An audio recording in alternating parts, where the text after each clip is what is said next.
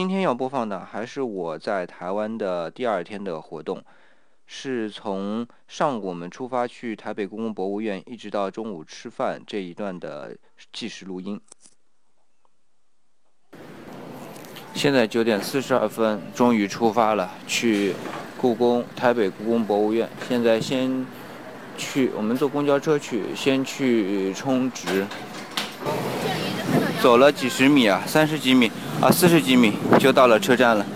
然后我们现在在等三零四路，然后看一下车牌，挺有意思的，就是，呃，你在哪里能够换乘地铁，它都给你标出来，这点很人性化的。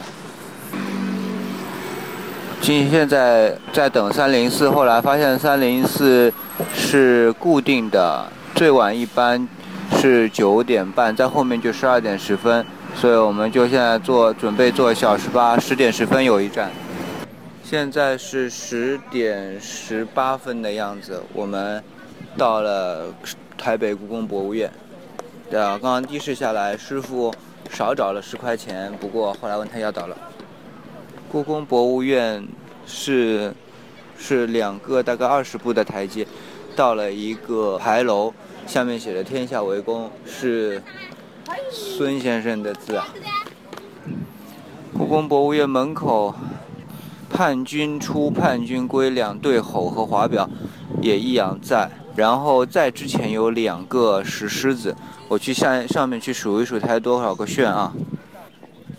过了牌楼，过了两石狮子，然后现在过了一对华表之后，完了之后就进到。这个故宫博物院了，整个故宫博物院基本上就和天安门的城楼差不多的样子，是标准的对称结构，是我们中华那种审美结构最标准那种。可见当年蒋先生他选择这一个样式的建筑作为故宫博物院，也很想。体现它的这个法统啊，然后顺便说一下，它那个正中啊对着的，呃，因为下面是一排一排，应该是磨石的，呃，小沙磨石做的那个地砖，那么正中对过去的那一条是一条的，它不是把一条缝正对着正中，然后直接对着手上去之后，正中放的就是一个。顶，这个顶应该样式应该是司母戊方鼎吧？这个方鼎下面啊是写的中华民国八十一年八月吉日啊国立故宫博物院铸鼎，这个时间应该是八十一年八月，应该是已经蒋氏父子都已经来台湾了。就是这里的，在台北故宫博物院正式成立时候的那个时候住的住的。哦，反应过来，八十一年是九二年呢，九二年时候住的顶，那国立博物馆应该已经已经已经建了很久了。忽然想到他住这个顶想法，不知道跟问鼎中原有没有关系啊？当时老蒋。哦不，八九几年的时候应该是，不是老蒋了，是九几年是李登辉对吧？对的，九二年李登辉了已经是。在买票的时候看到有大英博物馆，百品特展，请至图书文献大楼购票。可见大英博物馆到这里倒还有联系，这个也挺好的。呃，寄包处是挺有意思的。这些寄包都设计的是有窗花的形式，比较古典。然后投币口是在里边投的，啊，这个机构反正挺有意思的，就是你得这个锁有钥匙，就说明这个柜子是空着的，然后你就能放进去。然后放进去的时候呢，在里边那个锁背后啊投上币之后，就可以把钥匙拧到底。在听到拧到底的时候，就听到个硬币掉下去的声音。这样的话，才能把钥匙取走，嗯，这样的一种设计。然后总整整个来说，这个寄包处是这个和大陆的寄包处样子就不一样，也不是铁的，好感觉上是木头的，反正稍微温暖一点吧。那现在是差不多十点五十分吧，我们现在进到那个呃一零六，就是叫。叫吉琼造这么一个呃君豪馆吧，进来呢，当然现在有看到鸳鸯的珐琅的炉，对吧？然后各种各样的，然后放最长。最显眼的一个位置，进门最显眼位置就是掐丝铅画珐琅彩酥油茶罐。呃，从工艺上看啊，那个它是金属的样子，呃，金属的做了一个器型，然后上面呢是有一个老的珊瑚，老珊瑚，然后用掐丝的方法，掐丝珐琅的方法，画了很多。低温烧制的，刚刚听他说了一下啊，低温烧制的，呃，珐琅技法，然后嵌在这个器型上面，呃，比较特别一点。它不是全体的珐琅，它是金属的器型掐丝工艺，然后再加上部分的加上珐琅釉，然后上珐琅彩，然后低温烧窑这样的一个情况。然后它的这个整个器型是比较传统，但是器器型比较大。传统的那个器型的珐琅罐，然后两边加了两个耳耳啊，就是手执的那个耳，看上去还是相当华贵的。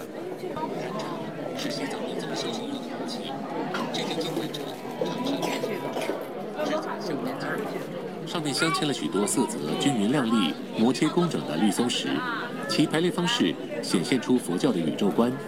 中心七层象征宇宙的中心须弥山，外围零星散布的绿松石则象征漂浮海上的四大洲，半圆形、圆形各代表东方和西方的两大洲，北方为正方形，人类生活的南方大洲则以梯形表现。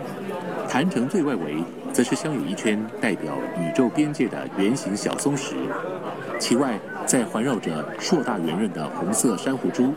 坛城外壁暂刻有。缠枝翻莲、伞盖、双鱼、莲花、白螺、金轮等八种吉祥物，以及各种充满宇宙、用来供养佛陀的珍贵宝物。这件。法器是五世达赖喇嘛赠送清朝顺治皇帝的礼物，后来乾隆皇帝还将它供奉在紫禁城养心殿的佛堂。清初顺治皇帝和五世达赖喇嘛在北京会面，不断进一步巩固以达赖为首的黄教教派在西藏的势力。以借此拉拢信奉西藏密教的蒙古族，使西藏从此进入一段稳定时期。而满清朝廷不需征战，便确保这地区的疆界相安无事，得以全力围剿南方明朝势力的余党，为开创清初的盛世奠定基础。这件法器见证了17世纪主政者运用智慧创造和平世代的历史。制作象牙球必须使用一整根实心的象牙，先将它裁切修整为圆球的造型，接着在球面上钻出十四个均匀的锥形孔洞，在于孔洞中以特殊的直角形钩刀由内往外细心凿刻出一层又一层的活动套球，最后在球面上雕刻各种纹样装饰，就大功告成了。您眼前这件多达二十四层的象牙套球，是十九世纪时清代广东地区工匠的杰作。最外层的象牙球直径约为十二公分，球面以高浮雕搭配镂空的手法，刻出多条在祥云间穿梭的龙。内层的套球也逐一镂空雕刻出织锦纹样为底的几何式图案，而且每层套球不仅厚度相近。也都能自由灵活地转动。至于盛放象牙套球的细长台座，也是以象牙雕成，造型很类似帽架。由下而上，可分别见到雕有镂空云龙纹的顶座，以及上方的八仙人物。接着是一颗较小的九层云龙纹套球，再往上则是刻有山水人物的短圆柱体。整件作品构思巧妙。题材丰富，极尽精雕细琢之能事，足以作为清代晚期象牙雕刻工艺的代表。呃，刚才是录的那一段是镂雕象牙云龙纹套球。其实除了这个之外，我在另它的那个展览旁边啊，还看到那些根雕。比较有意思的是一个沉香木的，叫叫沉香木香珠玉如意。这里的沉香木看上去打磨的相当细润，然后嵌的那个如意是两一颗星状的玉，看这个玉的白度应该是和田的，也很温润。呃，上面其实那个柄上面还有镶嵌了，应该是珍珠，海珍珠的颜色，是吧？也整体还是很好看的。然后另外还有一个，在这个旁边还有一个根木雕鹿衔灵芝这么一个图，这整个是根雕，根雕下面有一个座，是完全利用了根雕下面的呃形状。然后呢，座上面打磨平排台，那个打磨光滑之后，上面也是连着一起，有一个根雕，是一个鹿衔灵芝的造型。鹿衔灵芝呢，看得出来鹿角是另外镶嵌上去的，但是整个鹿的背，它还是用了根的那些球节，基本上是它那个斑驳的样子。还是在原来的根的基础上雕出来的，相当有想象力。这和一般的根雕不是很一样。然后旁边还有一个根雕呢，是一个一些比较有意思的，有个是雕竹根牧童卧牛，对吧？它这里呢就把这个竹根呢就打磨得非常光滑了。这个就没什么，还有一些笔洗，哦，不是笔洗，是水圣，呃，是用竹雕的，然后有的是雕成那个荷叶水圣，那相当的灵动，也很有意思。还有一件是根雕。呃，雕竹根山水人物摆件那么一个东西，整个造型非常繁复。上面有应该是一二三四五六七八对，应该是八仙的一个形象。然后有山层，一层一层的，然后再加上一些树，还有小小的建筑。还雕出了有瀑布，嗯，非常的细巧灵动。呃，现在从那个馆出来，幺零六馆出来之后，旁边那个馆是呈现了当时的一些家具，当然精美了。不过在这里要想起另外一个事情，当年把这些东西从大陆运到台湾来的这个过程。似乎要保护的这么好，真的是很不容易。而且这几样东西其实从抗战前就一直从北京运到重庆，再从重庆没有拆箱就直接运到台北，所以啊，真的是这几件国宝真是命运波折。现在十二点零五分，我们在呃到四楼，四楼之后三希堂在吃饭。点了两个套餐，一个是鳗鱼饭套餐，一个是六百二十块钱的套餐。比较期待里边那个茶叫三清茶。哎，现在人还不算很多，还算可以吧。我本来以为会有等位子的情况，现在还好，不需要等，而且还弄了个靠窗的位置，可以看到旁边那个山。鳗鱼饭套餐上来了，饭的量不大，有半条吧，还是什么？四分之一条鳗鱼，还是尾部。